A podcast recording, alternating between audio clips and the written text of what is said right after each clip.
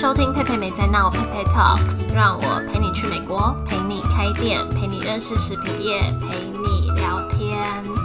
自己来陪你聊天。那今天的录音时间是十月十六号。我上个礼拜刚回台湾哦，这次的飞机真的是我有史以来坐过最长的一段。不知道大家最长的一段飞机记录是多久？我既然在机场待了。呃，反正就是我要转机，我要到日本转机，然后我一共在日本机场待了那个十八加四二十二二十二个小时，因为本来那班飞机被取消，本来我转机只要等四个小时，结果就变成十八个小时。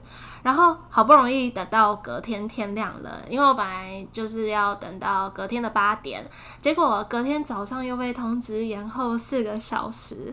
可是我觉得虽然很累啦，但是也是一个还蛮有趣的体验，就是自己在机场过夜，那边晚上很安静，现在机场人就很少啊。然后我晚上其实也睡不太着，所以半夜的时候，呃，就呃。远远的地方有人在睡觉，可是我就坐在那边用电脑，没什么睡，就有一种众人皆醉我独醒的感觉。清晨五六点的时候，你还可以看到日出这样子。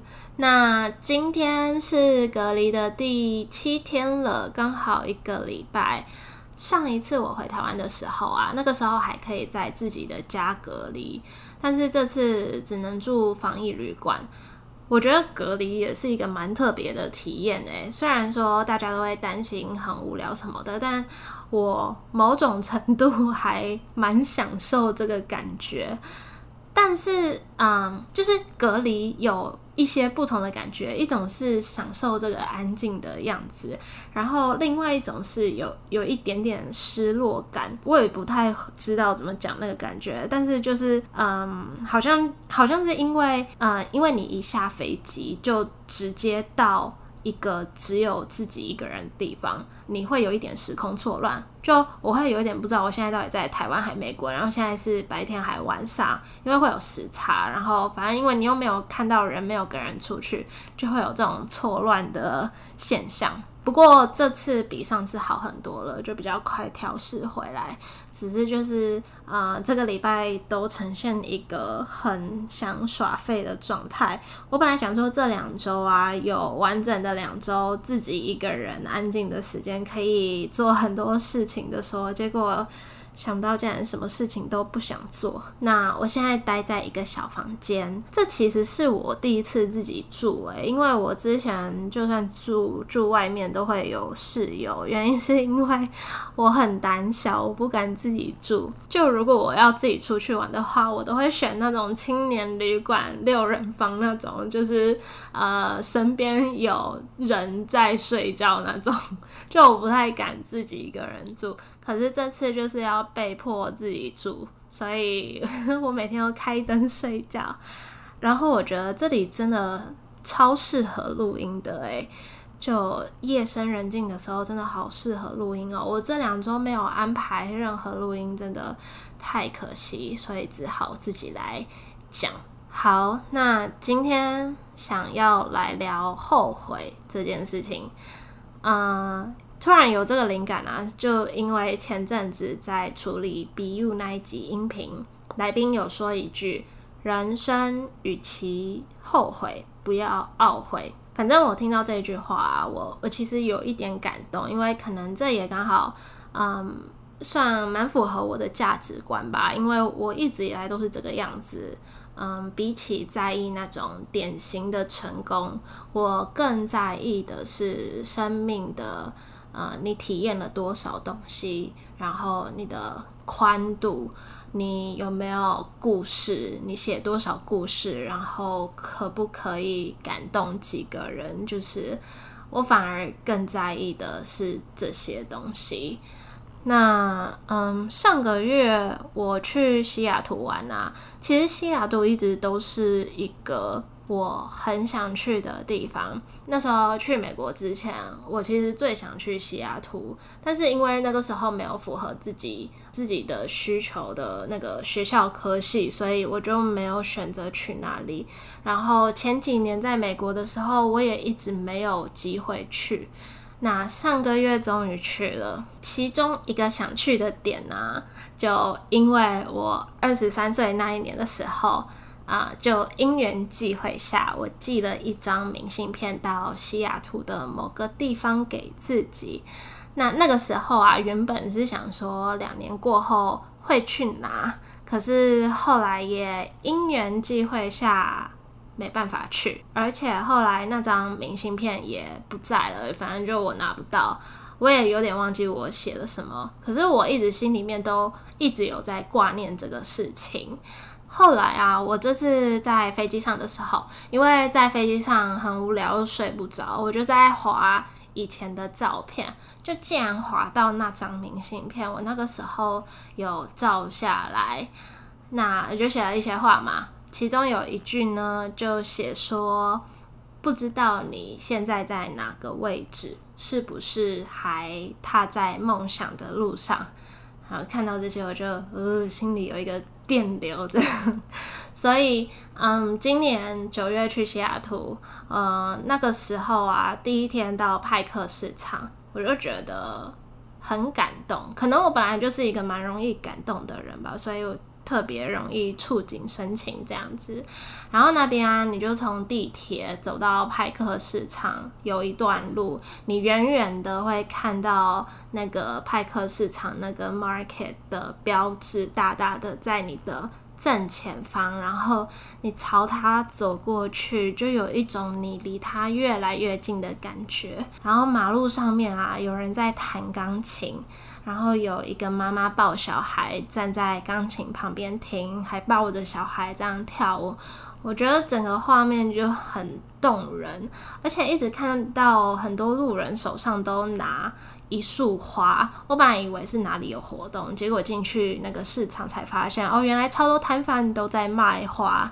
然后我也觉得大家都会这样买一束花回家，真的很可爱。或是那个鱼市场里面那个那个。吵闹声，你知道，就是派克市场那个很有名的丢鱼活动。就如果有有人买鱼的话，摊贩就会互相把那条鱼丢来丢去，而且会很大声的念，应该是念那个鱼的名字吧。说到这个，啊，插个题外话，大家应该都知道，第一间星巴克在那里，然后里面也有卖咖啡。那你会发现，如果你在哪家星巴克点饮料的话，主机点完那个饮料传到吧台，它是有一点距离的，然后他会用丢的方式把杯子丢过去给吧台。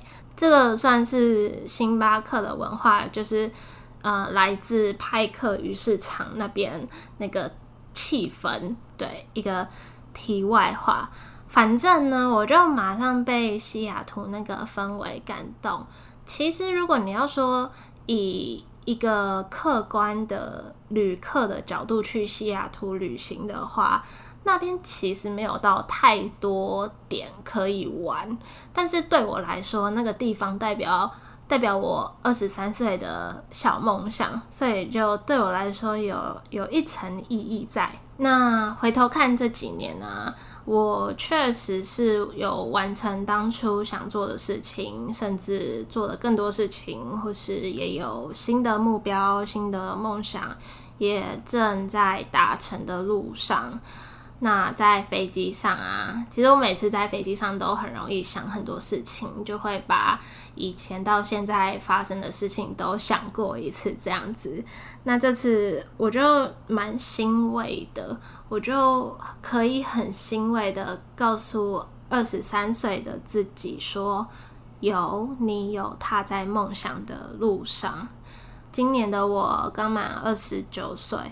回顾过去的几年的人生啊，其实我好像，嗯，真的没有什么我会觉得后悔或是懊悔的事情诶，我记得嗯，之前只要我每次跟人家说我想做什么事情，人家就会跟我说会不会后悔？你你不要后悔就好，就类似这种话。可是我每次都会很有自信的反驳，我都会说我的人生没做过后悔的事情。我觉得遗憾跟后悔不太一样。如果是遗憾的话，我觉得有我的人生确实有一些遗憾啊，然后我会把。遗憾定义成一些不是你努力就可以改变的事情，这种事情比较属于感情层面的，或是那种跟人之间的关系这种的，就是你你比较无能为力的那种。那我觉得后悔，后悔是因为自己怎么样，自己做了什么，或是没去做什么，那个。对我来说比较像是后悔，那 可能我很爱催眠自己吧，所以我不管做什么选择啊，我都觉得它是有意义的。或就自己赋予它意义，而且我一直相信啊，嗯，每件事情的发生都都会有它的用意。我也一直都很相信，人生没有一条路是白走的。你只要你的信念跟你的目标一直都很一致的话，最后都会殊途同归。说到没有白走的路啊，让我想到小时候不是都会有。有一个题目吗？就你的志愿，或者是你以后想要当什么？你以后想要做什么工作？我不知道大家这个那个回答都回答什么，但我第一次的回答蛮好笑的，好像是小学的时候吧。我说我要当便利商店的店员，原因是因为便利商店的店员可以有很多不用钱的东西吃。我小时候就这样以为，很闹。那。长大一点，我说我想当设计师，因为小时候就蛮喜欢美劳课的，而且，嗯，我记得小时候回家写完作业，我的兴趣就是在纸上画画。再来大一点时的时候，我说我想当钢琴老师。而且是兼职的哦，因为我记得我有一段时间的钢琴老师，他平常白天是药剂师，晚上就教学生钢琴。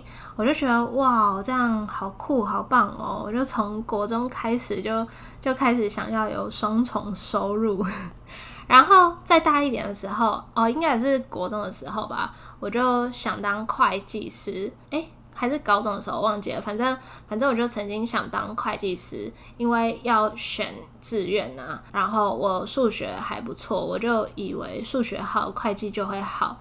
结果我大学会计还被当，还好我没有考到会计系。那想想以前曾经写下的那些啊，不管职业或是志愿。再看看现在在做的事情，好像没有一件是有关系的。然后我也曾经因为啊开始忙课业啊，我就放弃那些像是才艺班啊、画画啊，或是钢琴啊。我也曾经觉得很可惜，或者是有一点惭愧，因为觉得啊，爸爸妈妈这样子花一笔钱给我培养这些才艺，可是我好像什么都没有用上。说要当钢琴老师，也没有考上检定，然后还还让钢琴长灰尘这样子。所以我曾经有一段时间，就是觉得，哎，怎么怎么好像这些东西都浪费掉了。可是啊，后来开始工作一段时间之后，反而我发现呢，这两项兴趣开始成为我嗯生活上不可或缺的元素。不管是兴趣啊，或是在呃你真的有用到的东西上面，比如说艺术啊，让我在看待商业上的事物的时候，更有那种美感的直觉，或是。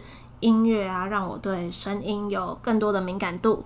那同时啊，这两个东西也是也是一个我抒发情绪的出口。所以说啊，嗯，小时候付出的那些时间，或是或是爸妈的钱，虽然你在长大看起来没有很实质的派上用场，可是好像也不是完全都没有意义诶，或是或是小时候想要做的那些事情，就算。长大了，目标改了，可是好像也不是真的都完全没有关联。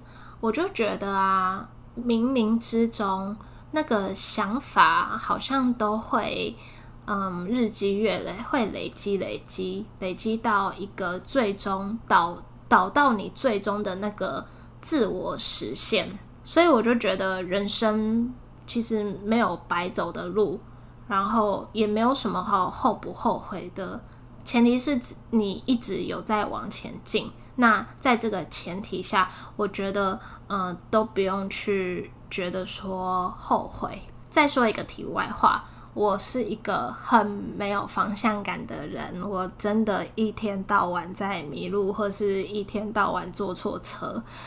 那不管是出去玩，或是平常的生活，都这样子。以前的我啊，只要迷路啊，或是坐错车啊，我都会觉得很烦，然后有点气自己，有点懊恼，这样子就觉得啊，怎么就是又浪费时间了这样子。但是可能真的太常发生了吧，所以就开始会调整自己的心态，就开始会把它想成哦，因为我迷路了，所以我才有机会走。这条不一样的路，不然我可能这辈子都没有机会去体验到这条路。或是有时候旅行啊，你可能因为迷路，所以安排好的行程没有去到，我就会把它想成是这趟旅行美丽的遗憾，给自己下次再去一次的理由。那虽然说，呃，下次也不一定有理由再去，或是人生可能也没有机会再重来。可是我觉得只要怎么讲？就是你在同一时间，啊，你在迷路的那段时间，你你不是停滞的。你虽然迷路了，可是你一样沿途有在欣赏风景，那就还是有意义的。所以我就觉得人生，嗯，不需要有太多后悔。然后也没有什么好后不后悔的，可是啊，不后悔的前提是自己有去试过，有去努力过。我发现我很喜欢跟朋友聊他们想做的事情，然后我很喜欢去刺激他们实现，跟引导他们去实现，因为我总是觉得很多想法都很好，很有价值，嗯，做出来一定会有意想不到的收获，不去实现太可惜了。那有些人呢，没有去实现，可能是因为害怕失败。像我之前也跟一个朋友聊过这个，他就说他就是害怕失败。然后我前阵子在 IG 的现实动态也有问这件事情，我就问说，如果你没有实现想法的主要原因是什么？然后最多人投的也是害怕失败。我觉得这个心态。的障碍很难免啊，也很难去克服。就是嗯，很难说去听别人讲一些鸡汤的内容就就 OK 克服了这样子。但是如果要实际一点的话，我觉得就是从最小单位开始去尝试吧，在不影响自己本来的生活太多的。状态下，先试试看一点点的东西，看结果如何，是不是自己喜欢的。那这样子或许就不会有什么损失，也没有什么好失败的。然后你也可以去尝试。那另外大多数的人呢，是不知道怎么具体化执行。这点我也有另外写一篇文章分享，我都怎么把我的想法具体化。我在里面有用三个例子去带入，分别是出国念书，或是做 podcast，跟嗯嗯研发一个饼干礼盒的品牌。我就用这三个例子去带入，说我怎么把一件想法具体化。我把文章的链接贴在这集的简介，有兴趣可以去看。那当然，我自己也会怕，我也会担心失败啊，或是怕自己不够啊，啊，去做什么事情会不会被笑啊，会不会不被看好啊，或是被看好戏啊，这些心情我都会有，也相信。每个人都会有吧，但我就觉得就是尽量去把自己准备好，或是你就不要去跟人家讲你要做什么事啊，你就直接做，然后有有成果再让别人看到啊。而且比起这些啊，我我觉得我更怕是后悔。我觉得对我来说，人生就是有好几个代办事项，然后我就是要把这些事项安排进去我的人生适当的阶段去去完成它，这样子。就像 BU 那集来宾讲的。人生就是求一个不悔，不要等到老了才去说，早知道那个时候就怎样怎样，我现在就这样。我们都会听，人生没有太多的早知道，或是好一阵子前，啊，有访谈一集开箱汉堡的来宾，不知道大家还记不记得，就是做汉堡餐车跟 YouTube 频道的，他就在鼓励创业，那他的 slogan 就是。人生最大的风险就是你从来不冒险。我自己也觉得啊，自从二十五岁去美国开始正式踏出舒适圈之后，我就觉得现在啊，如果你要我待在舒适圈里面，如果你要我一直待在呃一个安定的地方，这样对我来说才是不舒服的。但是虽然这样讲，我也觉得不需要去用。某一种框架套在每个人的身上，比如说。好，比比如说舒适圈这件事好了，普遍来说，可能在倡导要离开舒适圈，没有离开舒适圈的人就怎样怎样怎样。但是我觉得啊，你不用去想别人没有做什么事情他就怎样，因为那是他的人生。每个人的价值观跟每个人对人生追求的东西都不一样。有些人就就是想要一直追求目标，但有些人就是想要这样子啊，那也没有什么好或不好。因为我觉得人生都是求一个对自己的问心无愧跟心安理得，这样子就好了。就是你老了的时候，问自己说：你你这条路，这这条人生这样走来，是不是都有很尽力的去完成你想要的样子？就跟自己有一个交代，这样子就好了。我会不会又扯太远？应该还是有围绕在今天的主题吧？怎么好像每次聊这一系列的最后都会这样子？可是我自己也蛮喜欢陪你聊天这一系列啦，因为就是有一个空间可以让我讲一些我在乎的事情。那今天也差不多了，这集播出的时候，应该我已经可以出去了。然后我这次也。蛮期待回来的，因为有好几家店家之前就有约好，可是我们想要见面录音，所以我终于可以去找他们了。然后我自己也有一些事情需要在台湾才可以做，所以也很期待接下来的日子。如果你身边有开店啊，或是去美国的，有什么心得想分享的朋友，或是呃任何跟餐饮、食物、食品业。等等的议题相关的都非常欢迎推荐给我。我其实录好的库存已经排到年底了，所以非常期待明年继续推出的节目。然后我最近也在陆续上传音档到 YouTube 上面，因为我发现有些人就是习惯听 Podcast，有些人习惯看 YouTube，所以。希望不习惯听 podcast 的人也有机会听到我的内容。那最后一样，谢谢大家的收听。每次我讲这句话的时候，我都是很诚心诚意的感谢，因为我总是觉得很多不认识我的人啊，你们愿意去听一个陌生人讲这么多话，或是愿意去认识我，我都觉得是一件蛮开心的事情。那也欢迎你们来跟我分享听完这集的心得，可以来我的 IG p e p e Talks 找我，我们一样下周一见喽，拜拜。